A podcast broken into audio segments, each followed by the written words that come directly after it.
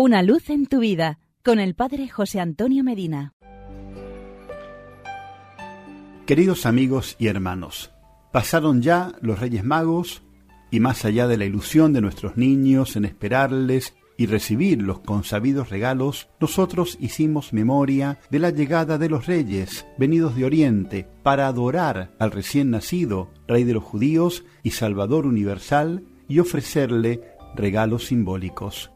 La celebración giró en torno a la adoración a la que fue sujeto el niño Jesús por parte de los tres reyes magos, según nos manifiesta, por ejemplo, el Evangelio de San Mateo capítulo 2 versículos del 1 al 12, como símbolo del reconocimiento del mundo pagano de que Cristo es el Salvador de toda la humanidad.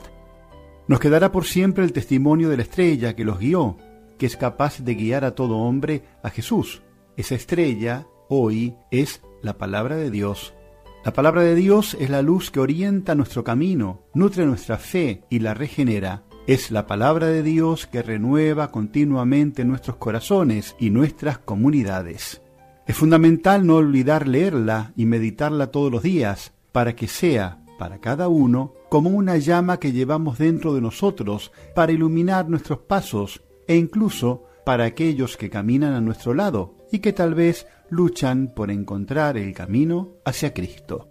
El fatigoso viaje que realizaron los Reyes Magos nos deja a nosotros el desafío de un viaje del alma, de un camino hacia el encuentro con Cristo. Y su actitud nos es ejemplar.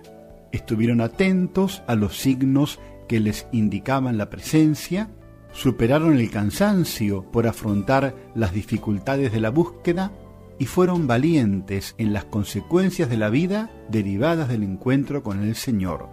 De hecho, la experiencia de los magos evoca el camino de todos los hombres hacia Cristo. Como para los magos, también para nosotros, buscar a Dios quiere decir caminar, mirando el cielo y viendo en él el signo visible de la estrella del Dios invisible que habla a nuestro corazón. Los magos, con su gesto de adorar, testimoniaron que Jesús ha venido a la tierra para salvar no solo a un pueblo, sino a todas las personas. Así debe ser nuestra mirada, una mirada que se ensancha al horizonte del mundo entero, para celebrar la manifestación del Señor a todos los pueblos, es decir, la manifestación del amor y de la salvación universal de Dios. Dios no ha cambiado, es eterno, no se reserva su amor solo para algunos privilegiados, sino que lo ofrece a todos porque así como de todos es el Creador y el Padre, así de todos quiere ser el Salvador.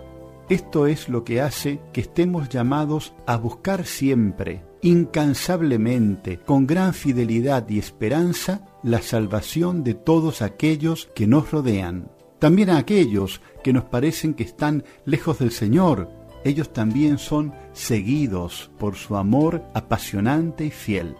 La estrella de la palabra de Dios nunca se apagará y nuestro caminar hacia Cristo nunca se debe detener, hasta encontrarlo y poseerlo sin fin.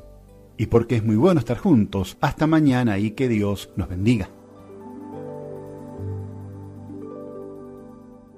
Una luz en tu vida, con el Padre José Antonio Medina.